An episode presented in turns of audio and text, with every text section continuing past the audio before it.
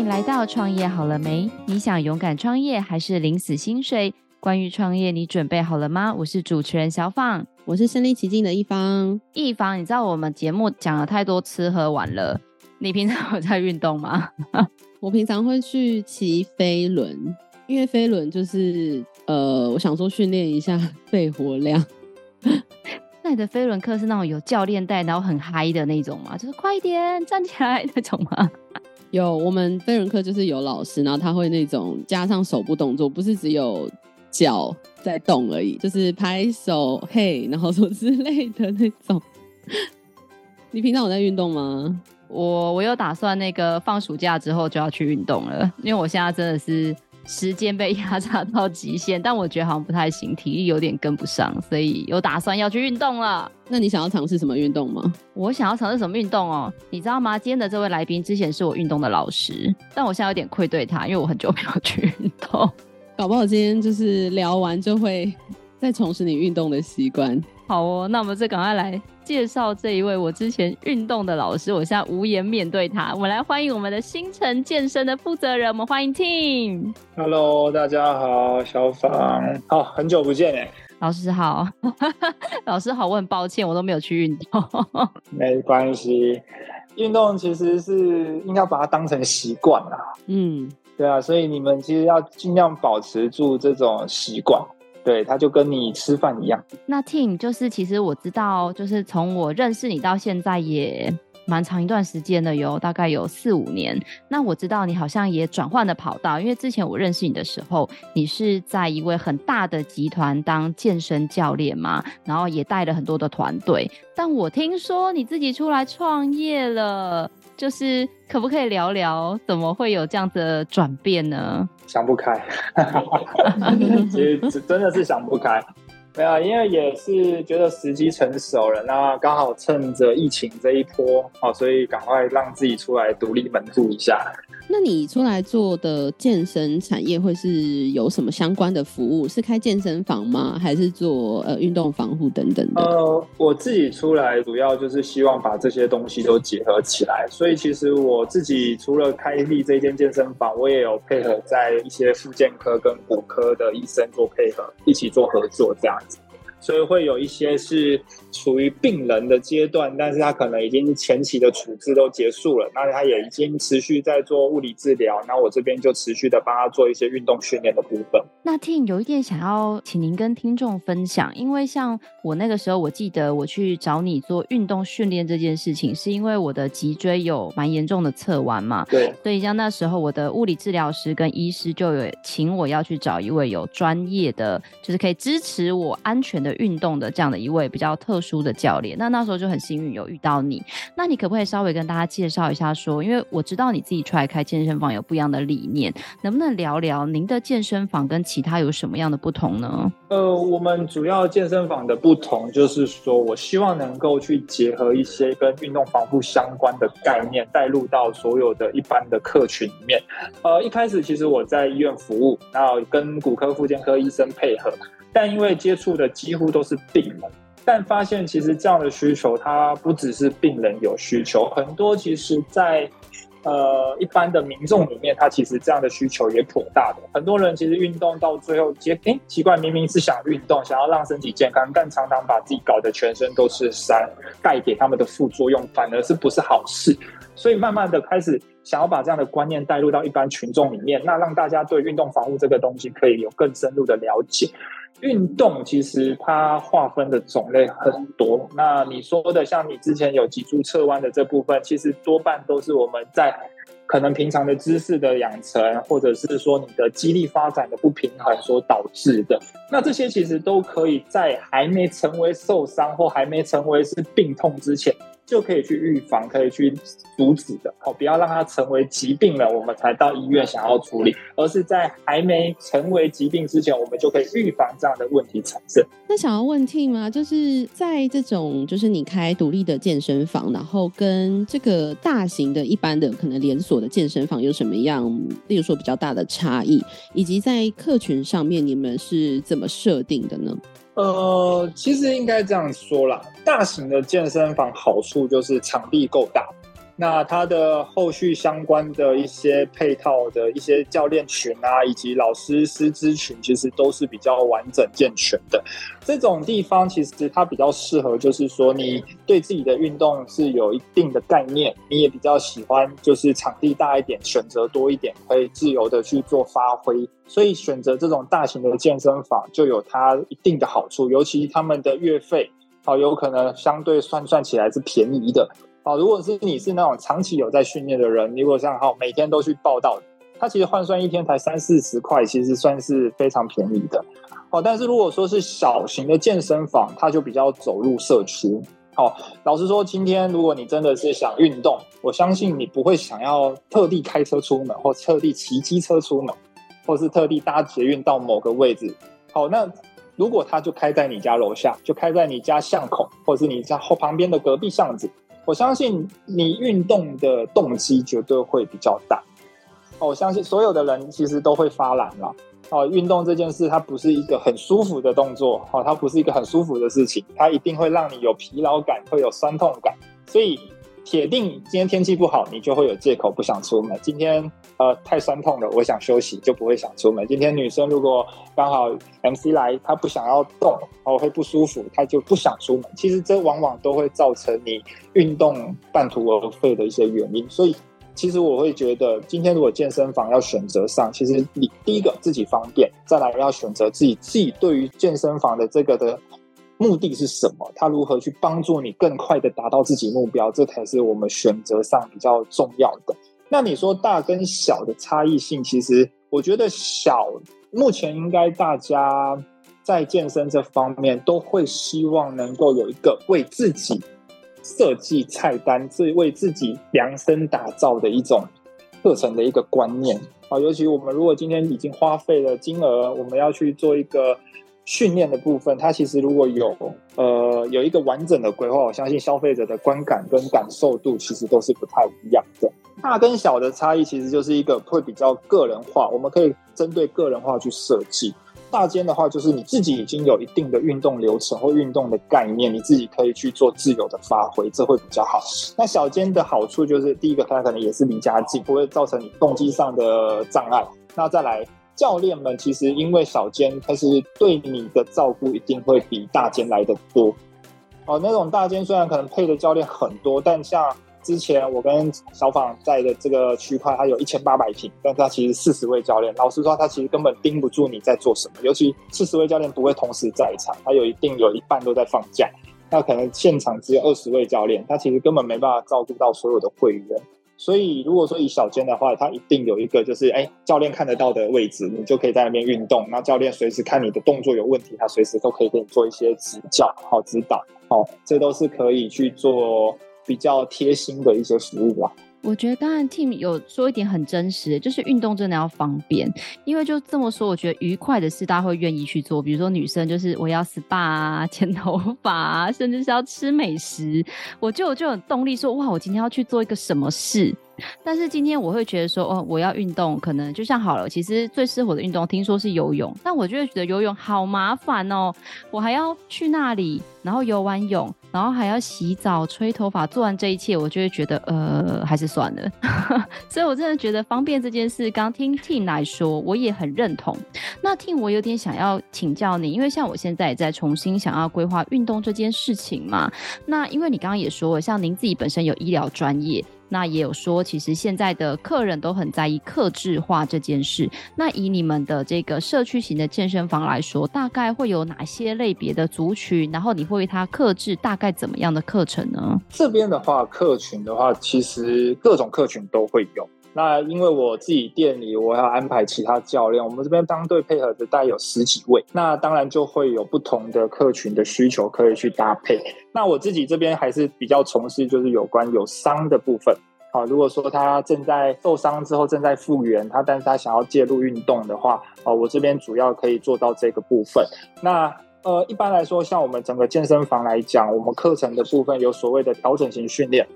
好，矫正型的训练或功能性的训练，以及一般的重训，好，那以及还有呃竞赛型的重训，像有些是专项运动，好，你如果说好，我今天是一个篮球员，我该如何从重训里面、从训练里面去帮助我，可以在这个运动表现更好？或者是有其他的，例如说像像有些特殊客群，哦，特殊族群的话，就是像银发族的，哦，它功能都正常，但就是年纪偏大，那可能有一些慢性疾病，我该如何去协助他运动？那也有那种就是孕妇，好，例如说好，我现在孕期已经到达了三个月了，好，那我们可以开始介入运动的状态下，我该如何去协助他进行运动？好，哪些强度是他适合的？哪些动作是他适合的？好，那再来就是有些体重过重的，我想要开始去减重减脂，那我该如何去帮助他，协助他可以在课程上的调控，有可以来上什么课？像以我自己的健身房为例啊，我这边其实除了一般重训来讲，还有拳击课、哦瑜伽课，然后还有所谓的放松课程，那也有一般的重训，那也有像专项运动的训练，也有银发族的训练，那我自己也做伤后训练的部分，所以其实都可以做。好，就看说每个族群来到这个地方，我们可以配合的教练可以给什么样的课程，其实都可以相互讨论。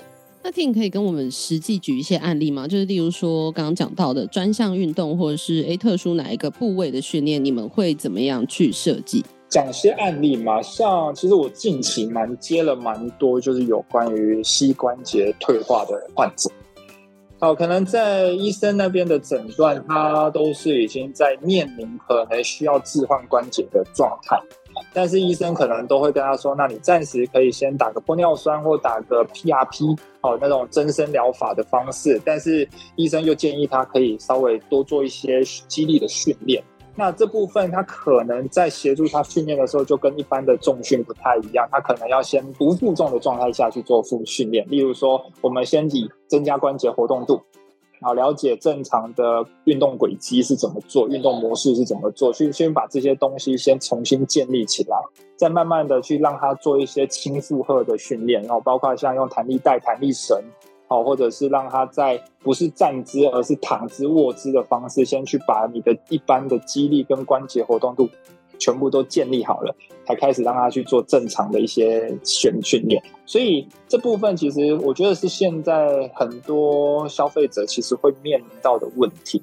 哦，可能例如说家里的爸爸妈妈妈年纪大了，那膝盖舒服，但是医生又建议他要运动，这一块其实是很多健身房他不敢去触碰，因为他可能一触碰了，他可能会怕担心说这个不是他的专长，哦，这也不是我们的业务范围，哦，因为常常运动防护跟物理治疗这部分，常常在市面上的一些机构，它都是有一点点冲突的。哦，到底哪个部位是比较属于物理治疗该做的，哪个部分是比较属于运动训练可以做的？这其实有时候界限其实有点模糊，哦，那往往我们可能会去抢到各自的一些领域这样子，但是其实我会在这边讲，不管什么样的族群，它其实都可以介入训练。只是说这样的训练到什么程度，其实就需要有物理治疗师、医生以及我们运动训练的部分去互相去配合。其实这个体制在国外已经蛮久的了，其实大家都可以配合的很不错。反而是台湾一直都垄断在骨科医生跟复健师这边。那运动训练这几年开始慢慢盛行之后，运动把运动医学的观念带进来之后，其实，在运动防护的这部分，其实也越来越成熟。其实，我觉得台湾也可以慢慢朝这个方向去进行。说真的，我今天就这样问问两位主持人好了，你觉得医生会懂运动吗？医生可能不一定很懂，我也觉得不一定很懂。对，如果他如果不是。本科或是他自己本身就喜欢从事运动的话，很多医生往往他可能对运动的训练他可能不太清楚。哦，我自己其实手边也很多医生的客户，他们也都会跟我分享，就是哎，其实医生不一定懂运动，他可能懂构造、懂伤害、懂这个这台刀该怎么开，但是他其实对运动来说，他可能也是一知半解。好，那物理治疗师他懂什么？他可能稍微比较了解运动了，他可能甚至他自己也有在运动，他也平常都在教患者运动。但是物理治疗师的部分，他比较属于利用一些物理性的性质来帮这些患者恢复他正常的功能。但运动训练它其实不太一样。运动训练的意思是我们希望能够借由运动来帮助他能够从事更多的日常生活的动作，或者是我们可以利用运动训练来增加他的肌肉，来增加他的稳定性，让他能够在从事某些运动的时候有更好的表现。或是从事日常生活动作有更好的一个发展，这其实才是运动训练比较特别的地方。呃，如果说今天真的要去做，其实有物理治疗的背景的，就是这些物理治疗师，然后可能配合他去考取一些运动证照，这样的背景的人，其实在从事这方面，我相信也铁定一定是比较好。他也可以跨领域的去做一些对患者的协助。所以，我其实我身边有很多的学弟妹，他们的可能都是双主修，有物理治疗师的背景，那也有运动训练的背景，其实在这行业就会变得相对非常吃香。好，所以这部分也是我觉得现近几年来大家斜杠可能会去从事的一个发展的区块啊。那像 Tim，就是你提供这么多的协助。就是消费者有不同客户的需求，那这样子的话，你们是以月费的方式去计费吗？还是以单课程的方式，就是单次进场单次收费？就是有什么样的合作模式呢？像我这边的话，我们是以上课为主，所以场因为场地比较小，我是比较属于工作室性质，所以场地小的状况，其实我们就是预约制。那上课之余，好像有时候像早上跟下午的时间，可能人数比较少，我们都会有开放单次进场的模式。毕竟像这种小型的健身房、工作室的性质的话，它其实容容积量也不太大，其实可以一次可以容纳的人数不多。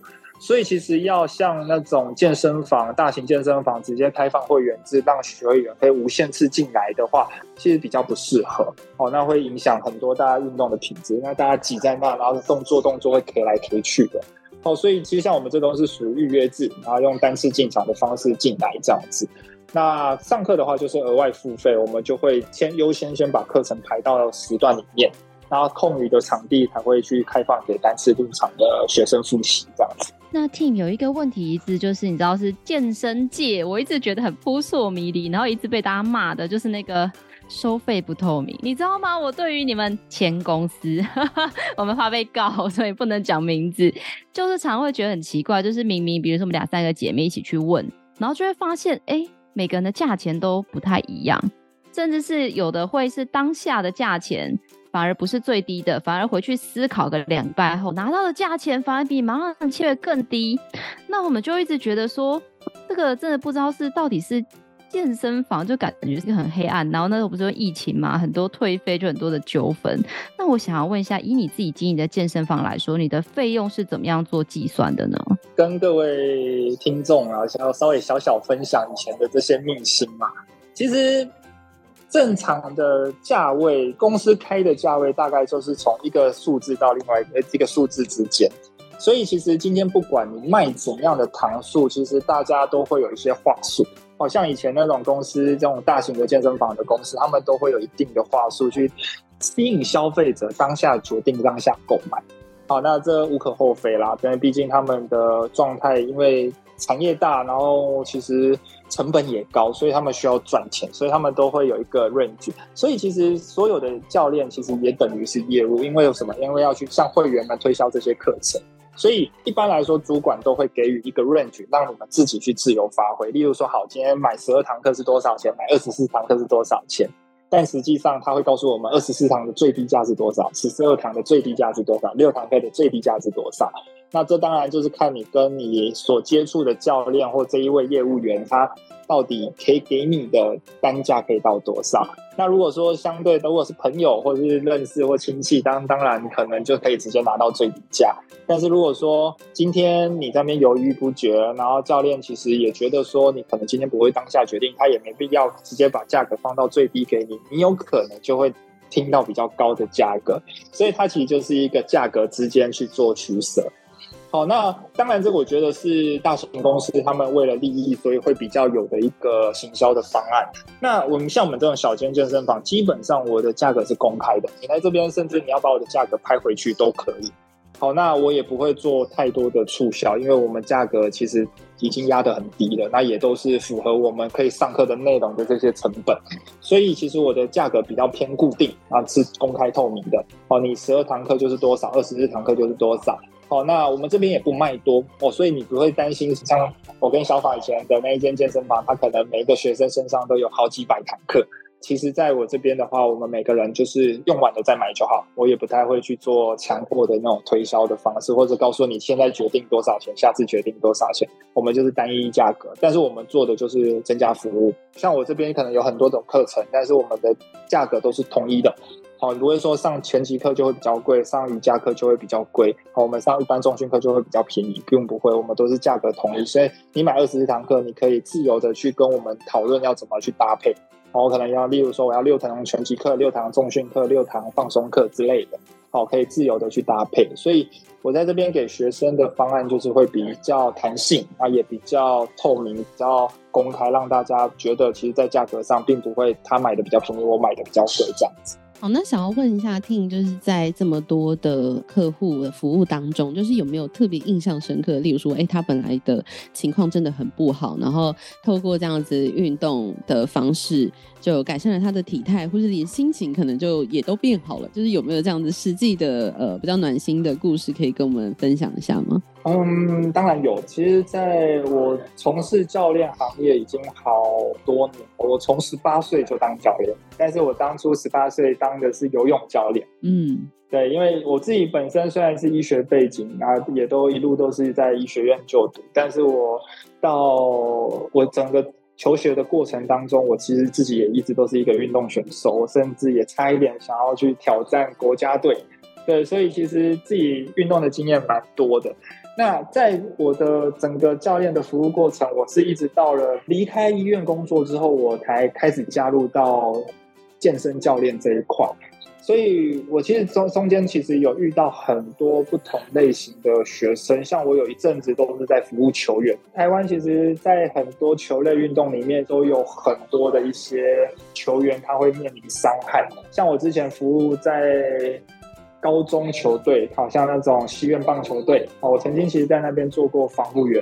哦，那那时候其实又遇到蛮多就是球员的，那也遇过一些职业队的球员。那这些可能我就没办法透露是谁啦，但是可能就是他当初在职业生涯里面他，呃面临到一些可能，例如说伤害。他其实是一位网球选手，那他可能网球上造成了他肩膀的一些伤害。那其实辗转开刀了一两次，所以他其实回到台湾来的时候，都是由我们去做一些处理。那我们除了跟医生配合处理伤害的部分，也跟物理治疗师配合。那运动训练复原的部分就交由我来执行。所以我那时候其实看着他哦，慢慢的训练，慢慢的回到球场上，然后又在国际上夺牌。其实这个是一个。身为教练会觉得很欣慰，很觉得很感动的。有时候看着电视，看着他在发挥的时候，然后哎拿终于拿下什么名次的时候，其实你多多少少都会觉得，哎，原来我的专业是可以帮助到人的，才会促使我在这个产业待这么久。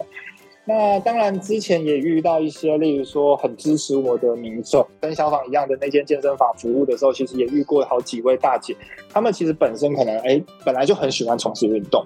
但他发现年纪越来越大，从事的运动强度可能已经开始让他的膝盖造成不舒服，他会担心说：“我可不可以再继续做？”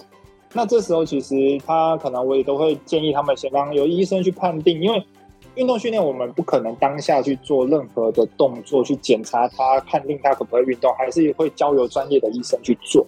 所以从专专业的医生了解到这些他们的问题之后，然后。可以给我们什么建议？再由我跟教练医生去沟通，然后慢慢给这些姐姐们或阿姨们开始一些比较适合他们的运动训练，让他们能够重拾他们自己对运动的那个热情。其实都会觉得这个过程其实是会觉得啊，好欣慰自己学了这样的专业，能够去帮助到这样的客人。然后那时候其实有一个姐姐，我印象非常深刻，她当初。真的很喜欢上我的课，然后我因为他很喜欢爬山，然后膝盖会不舒服，然后我带着他一起去做训练，那他也非常支持我的专业，然后也很喜欢上我的课。那时候一口气跟我买了一千堂课。哦，你们可以去想一堂课大概算一千块就好。哦，一堂课一千块，然后一千堂课就大概多少钱？重点是要上多久啊？一千堂课就是天天上，要上三年呢。对，那时候其实跟他规划的就是以三到五年的方式去消化这些课程。他其实后来蛮夸张，对，他一个礼拜可以上八堂课，然后一天一个月下来四八就三十二堂课，所以他课后来其实很快就消耗完了。只是说他整个过程当中他是无病痛，我觉得这是最重要的。很多人其实是喜欢运动，那上课，但有些教练可能带给他的训练可能不太适合他，导致他在过程当中受伤，他可能就又中断他的训练，导致这些课程就又荒废，然后只能去退费或者是去卖给别人。好，但是其实像这位姐姐，她虽然上了一千堂课，但是她整个过程是没有病痛，我觉得这是很棒的一件事，而且她又蛮厉害的。这个姐姐，我实际年龄好像大概在六十五岁上下。我印象中，我离开公司之前，她的硬举已经达到八十公斤了。她不是一个体型很大的姐姐，她是一个大概六十五岁，然后体重大概在五十公斤上下，但是她的硬举的重量却已经达到八十公斤。所以那时候其实会觉得，哇，自己这个这件事情是一件非常很有成就感的事。然后带着这种特殊族群，年纪比较偏大，然后虽然喜欢运动，但是已经害怕自己会受伤的状态，但就可以让她恢复到。正常的肌力表现啊，又可以让他的重量达到了八十公斤，我觉得这其实都是会让我在这条路走下去很大的一个动力吧。那 Tim，我有点想要跟您请教，就是说，因为我常常会听到很多女生，像比如说一方，她就去踩飞轮；那我的朋友去上瑜伽，那有的朋友上重训。那因为我就是一个很讨厌运动的人嘛，不免就会问说，哎，那你是为什么要去运动？但就像你说的，有人说啊，我要瘦身啊，啊，我要练腿啊，哎呀，我要练手臂拜拜秀啊。但是到底运动的训练，他必须要有专业的人陪伴吗？还是他就是可以自己想说啊，我今天是要瘦手臂，然后就会做很多手臂的动作？还是到底怎么样的呃叫做良好的运动、正确的运动，可以就你专业的角度给我们一些科普吗？当然，当然，这边，呃，其实我一直都跟学生一些观念，很多你在广告上会看到很多台词啊，比如说夏日消除拜拜袖大作战，好，那教练就开始示范三头肌的训练，哦，因为拜拜袖就在我们三头肌的旁边，哦，这个脂肪容易堆积的部分。不过这边一定要跟大家澄清一个概念，脂肪的消除绝对不会有局部的，除非你是动医美的。啊，用医美才会有局部的一个脂肪消除的一个现象。但如果说以运动来讲，我们希望能够让你的脂肪消除掉，其实不太会是做局部的训练。哦，在很多文献里面其实有指出啊，如果说像我们今天希望瘦肚子的油脂跟身上的油脂，其实反而是选择腿部的训练，反而是比较容易消耗掉身上在腹部囤积或是手臂囤积的这些油脂哦。哦，所以有时候练腿反而可能更容易让你瘦肚子、瘦拜拜袖。网络上或者是一些广告台词上，他告诉你说啊，我们要来瘦肚子，然后就疯狂的教你做仰卧起坐。啊，它其实都不是一个很正确的观念。啊，永远记得一件事：脂肪的消除，它是全身代谢的问题。好，我们是希望把脂肪当成能量来使用的时候，它才会有消除的可能。所以，你全身性的部分其实主要还是跟热量赤字有关。哦，什么叫热量赤字？就是你今天吃进去的跟消耗掉的，它是不是呈现一个负值？假设我今天吃两百大卡，我消耗了两千五大卡，我们就是负五百，这样你还有机会去把身上多出来消耗的这五百大卡，把它从脂肪去消耗掉，或从身体的其他部分去消耗掉。好，所以永远要记得，我们要把身体的脂肪消耗掉，绝对是跟做哪里的运动没有关系。哦，不是说瘦肚子就做肚子啊，瘦手臂就做手臂。好，这其实是一个很大的误解啦。好，那当然，你说在专业的角度上，我们要让一个学生去了解到他自己到底能不能可以把自己的体重瘦下来。其实他不只是在运动方面要注意，其实饮食方面也要注意。这时候其实常常往往我们都会配合呃营养师，由营养师去做一些规划他饮食的部分。所以我才说，今天要瘦很简单，我吃的少，动得多，绝对会瘦。但如何吃得少又不会伤害到身体，这必须就由营养师的部分去做协助。那教练这边主要都还是以运动训练去帮助你，让你更知道说哦，我从事有氧运动要多久，从事重量阻力训练要多久，那我才能够达到我真的想要瘦身的效果。那因人而异，每个人的状况都不太一样。好，像今天我如果是一个嗯九十公斤的女生跑来说我要瘦身，我也不可能一开始就让她从事强度很高的训练，让她累得要死，因为这又往往有可能造成她膝盖的负荷或脊椎的负荷不舒服。好，还没瘦就先痛，这些不是一件好事。好，所以每个人来到健身房，其实就是要与教练去沟通讨论。第一个，设定我们的短期、中期、长期的目标；第二个，就是了解这些目标，我要用怎样的方法去达成。好的，跟教练沟通过，跟你的。呃，营养师沟通过，我们可以一起做做合作跟协同去帮忙，好，让你的那种尽早的得到自己的目标，然后让你看到自己喜欢的体态这样子。那 Tim 想要问一下，就是因为现在就是有非常多的健身房，也有你们这样子。呃，比较社区型的也有大型的，那可不可以给我们听众一些指示？例如说，他们今天想要健身，那要怎么选择？就是一个适合他们的健身房，是要看教练吗？还是看设备吗？还是要看什么样的一个？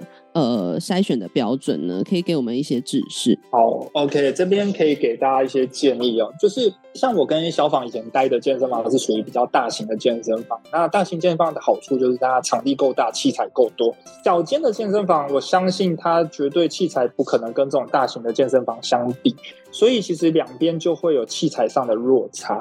但是主要还是要看每个人的需求。你说小间健身房就做不到大型健身房能做做到的训练吗？其实不一定哦。有时候小间健身房其实能够做的动作都跟大型健身房没有落差很大哦，只是差别在说器材多寡而已。那器材的多寡其实是可以靠很多动作去弥补的。所以如果今天真的要挑选一间适合自己的健身房，我觉得刚就像我刚刚讲，第一个一定是方便性。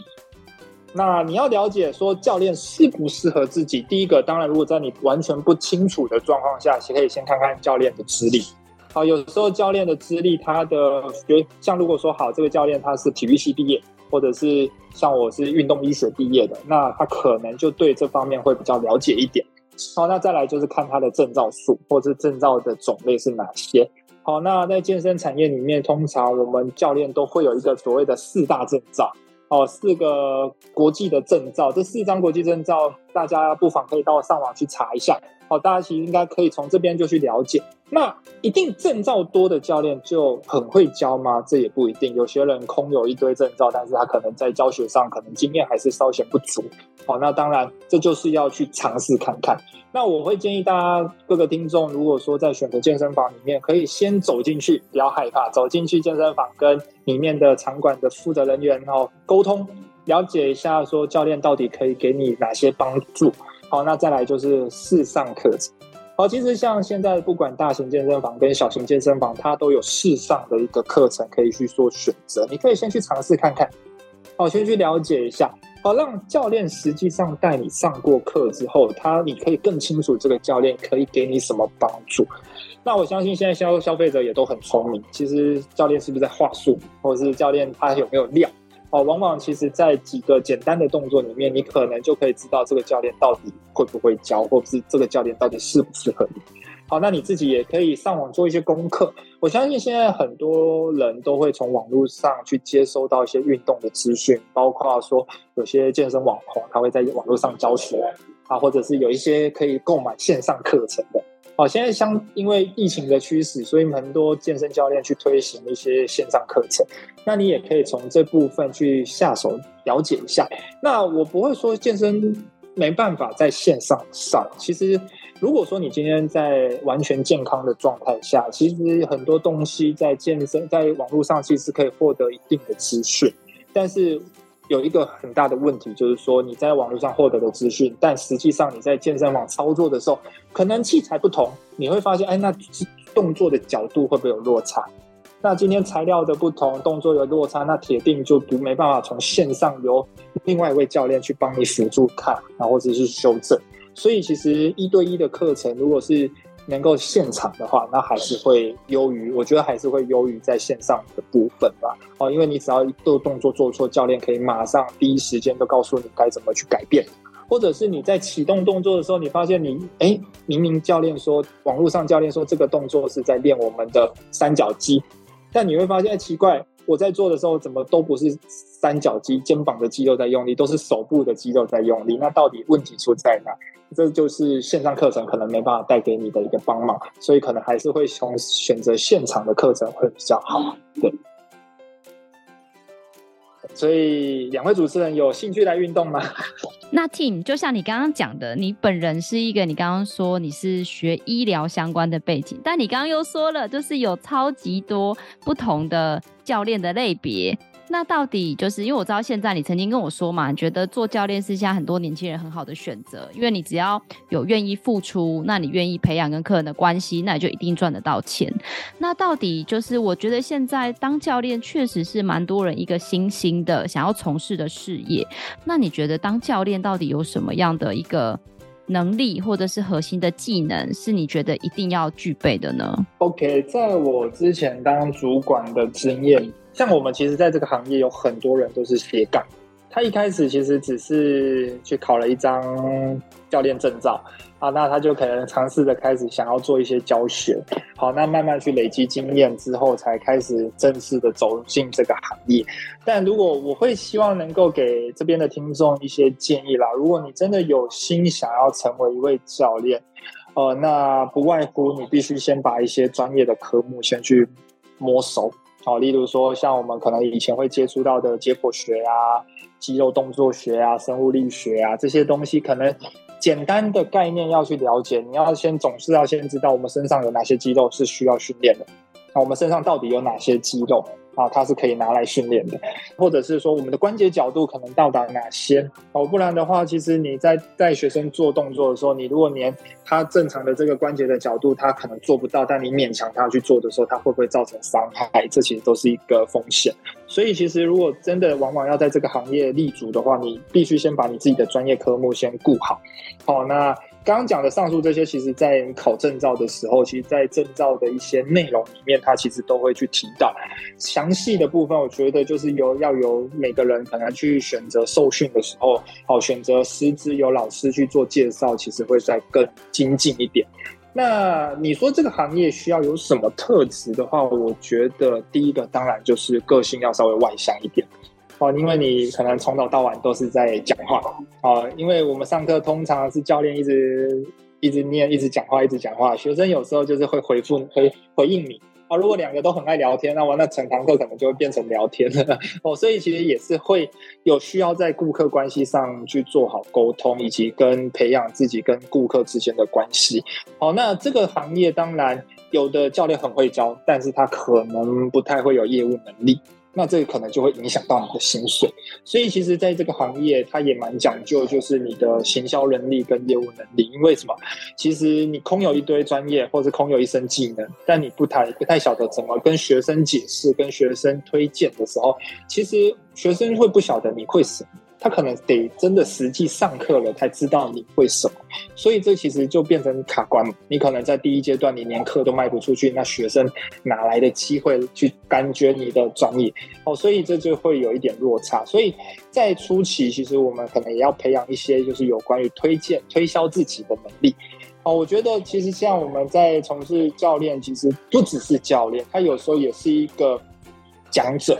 我觉得他其实很需要去有办法把你的口条训练好，把你的专业能够去呃介绍给有需求的人。其实教练行业跟运动产业，其实我觉得也是一个供需嘛。你有提供这样的服务，别人有这样的需求，你才能够。Match 到你才能够去把你的专业卖给学生，当成是你的收入。所以，当你的专业你没办法去用口说的方式就先介绍给学生听的时候，其实是往往会是一个致命伤。哦，你可能真的很厉害，哦，很会教，也很会帮学生做好这些规划，但是你可能连第一步踏出去之前，你可能就先败北了。哦，这其实也是一个很遗憾的事情。哦，所以。我觉得，在一个去教练的基本能力，除了专业之外，行销推销自己这件事情其实也很重要。然后再来就是，我觉得还有一点很重要，就是你会不会察言悦色。这这点其实是我们在上课的时候很需要具备的一个能力。今天这个学生来，心情不太好，可能出门前刚跟老公吵架，或跟老婆吵架，或者跟同事吵架。他看着他脸臭臭的，说真的，他今天运动可能都没力没力，他有点心不在焉。你如何利用你的上课？跟他的聊天，慢慢引导他走出这样的心境，然后开始正进入正式的训练，让你这堂课上起来是有价值的。这真的也要看教练的一个功力。好，有时候其实你以为教练真的都在跟学生聊天吗？不是，其实教练在某些时候在心理支持上是占很重要的一部分。好，有时候学生来，他有一些心情不好，或是想抒发。很多人会误会教练是不是都是在跟学生聊天，只要聊天就可以赚钱？其实不尽然哦。有时候这个学生他是长期跟我配合的客户，有时候听他发发牢骚、抱抱怨之后，他是有更有动力去执行运动所可以给他带给他的效果的时候，其实不妨跟学生聊聊天。但有时候你不要用上课的时间聊，你可以私底下跟他聊，或者是说下课后带到旁边，你在你没课的时候可以跟他聊聊天。我有时候其实会让学生是觉得说教练有替他在着想，有替他在设想一些事情，也给他了一些比较好的建议的时候，其实往往会让这样的顾客跟教练关系会更紧密。哦，所以。很多人会说啊，教练是不是在跟学生聊天？当然一堂课就过了，钱就花完了啊。其实不尽然。我觉得，如果是长期服务的客户，去建立一下你跟客户之间的关系，其实会是意想不到的结果。像我自己的学生，有些跟我真的很久了，从我开始当教练到现在，我自己开店了，他们都一路都是跟着我过来，那跟着我一起在上课。我觉得这其实就是你有没有跟学生打好关系，然后。发现让他真的发现你是真的是替他设身处地在着想他的身体状况，然后他的健康。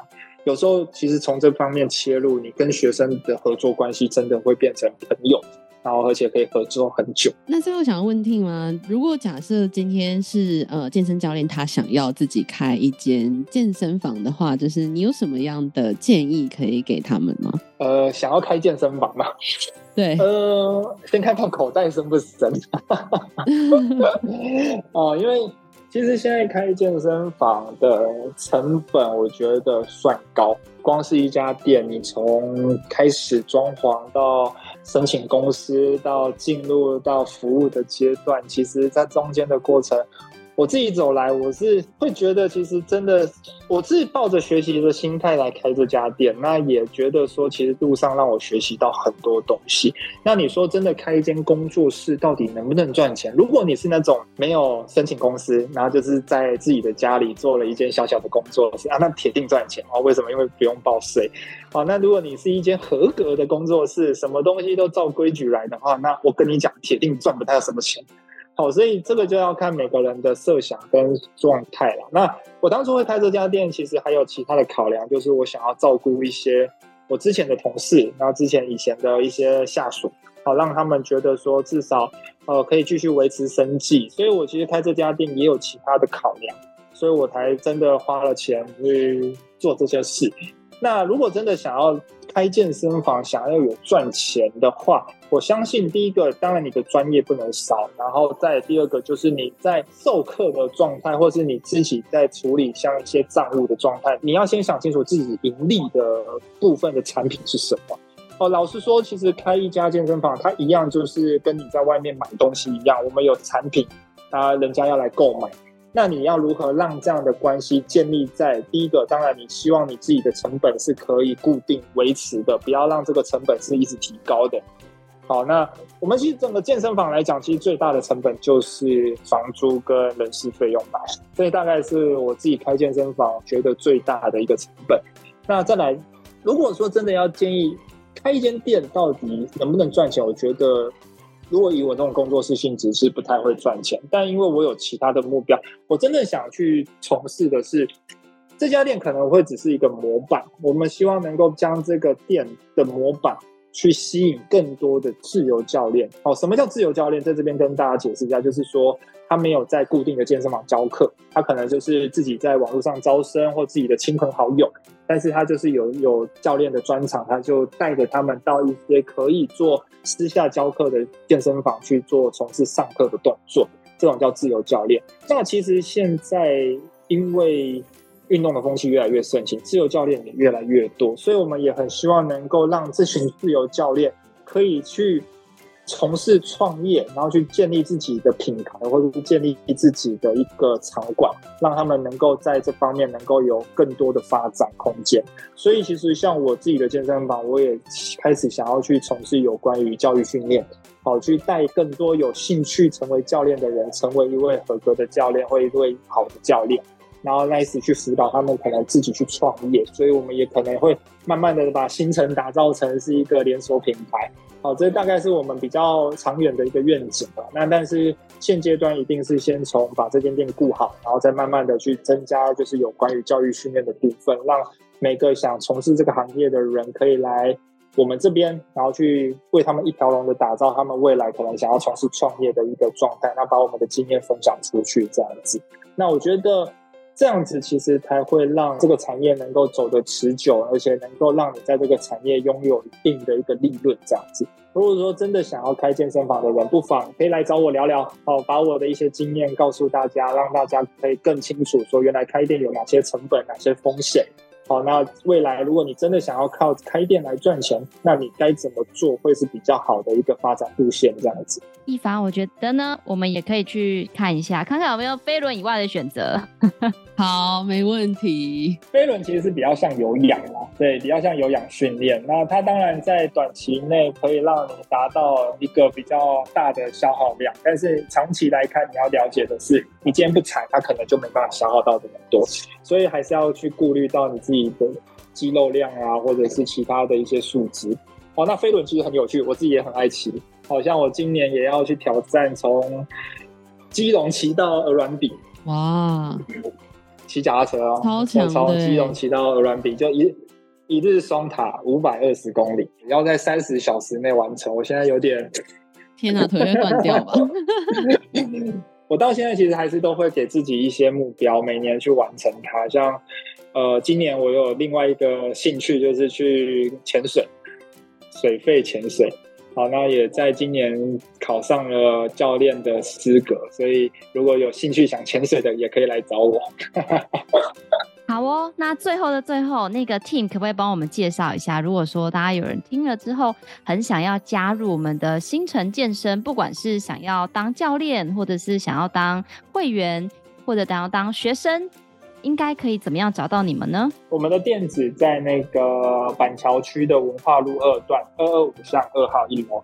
好，那大概就是在文化路吉多火锅旁边。好，所以这个应该会是一个比较大的地标。那当然，你们在 Google 或者是在 IG 上搜寻 Gymstar，或者是搜寻新城健身，也都会找到我们。那上面留的电话就是我自己的电话，所以你们只要拨打电话，基本上都可以找到我。好，那如果说你们真的想要来跟我聊聊天，哦，不要有压力，哦，其实就只是单纯来聊聊天，找我喝个咖啡，吃个下午茶，或者是吃个饭都可以。好，那如果对健身产业有兴趣的，都可以来跟我沟通看看。好，我们可以讨论一下，然后把我的一些经验分享给大家。好，那大家可以也了解一下我开店的理念到底是什么，那也来参观一下我们的场馆都可以。好，那就。谢谢两位主持人了。好，我今天非常感谢 Team 跟我们分享了很多。我觉得今天又听到不一样版本的那个健身房，因为我们之前呃有听到另外一个健身房，但另外健身房它是非常的偏向女生的用户的角度。那我觉得今天听到 Team 的健身房又是另外一个比较全面性的一个不同的一个规划。那从 Team 如何进入健身这个产业，到他如何做出符合自己理念的一个健身房，还有很多让人印象深刻的。故事当然也有分享到，如果大家想要加入健身这个产业，可以来怎么做，也都可以直接来跟我们的新城健身来联络。我们也会把相关关的资讯放在下方的资讯栏，有需要的朋友都可以自行的来参阅哦。如果你喜欢我们的节目，也别忘了给我们五星好评加分享。创业好了没？我们下次见喽，拜拜，拜拜，拜拜。